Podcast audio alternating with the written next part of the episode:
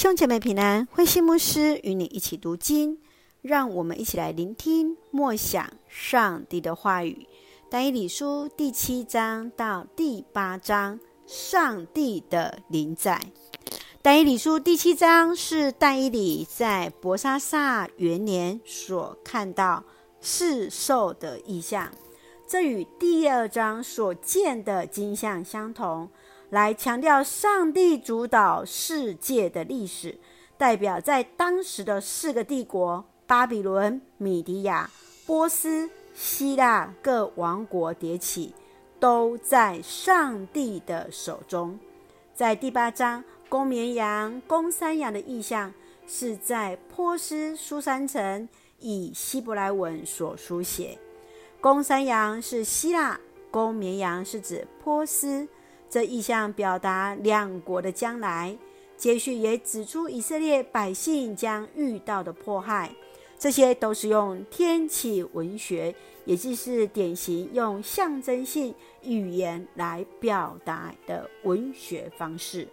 让我们一起来看这段经文与默想，请我们一起来看第七章二十七节。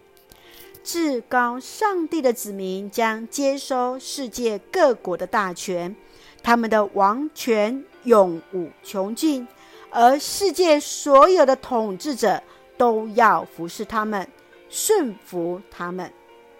在这个世兽的意象当中，象征着当时统治犹太人的四个王。虽然在这压迫当中，先知透过天启文学表达的方式。来传讲上帝所给予的盼望，就是上帝掌管一切，包括统治他们的列王。亲爱的弟兄姐妹，你认为意象是什么？但以你所见的意象对你的意义是什么呢？今天如何与你现在的处境来相对话呢？求主来帮助我们，也让我们来看见，在这过程当中，上帝来掌权。无论现在我们的对敌是谁，神都与我们同行。接续，让我们来看第八章二十五节，他甚至攻南敌对万王之王，但是他终于会被超人的力量消灭。当百姓承受苦难，不禁发出问句：还要多久？苦难终究有结束之时，即便是当时的强国，终究会被消灭。还有多久？是带着盼望，期盼苦难的结束之时，上帝所给予的盼望，就是他与我们同行。亲爱的弟兄姐妹，你最近向上帝提问：还要多久？所受的苦是什么呢？在对上帝呼喊当中，你如何看见上帝的同在？愿主来帮助我们深知上帝与我们同行啊！一起用第七章十四节作为我们的金句：他的统治将永远长存，他的主权永无穷尽。是的，感谢主。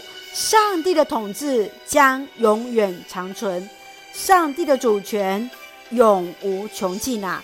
一起用这段经文来祷告，亲爱的天父上帝，感谢上帝深爱着我们，带领我们在新的一天有主同在，深知上帝掌管一切。愿主的公义怜悯运行在我们所站立的土地，愿你的旨意成就。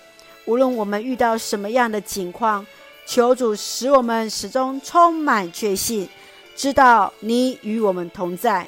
谢谢主赐福教会与我们所爱的家人身心灵健壮，恩待我们的国家台湾有主的掌权，使我们都与主连结，做上帝恩典的出口。感谢祷告是奉靠主耶稣基督的圣名求。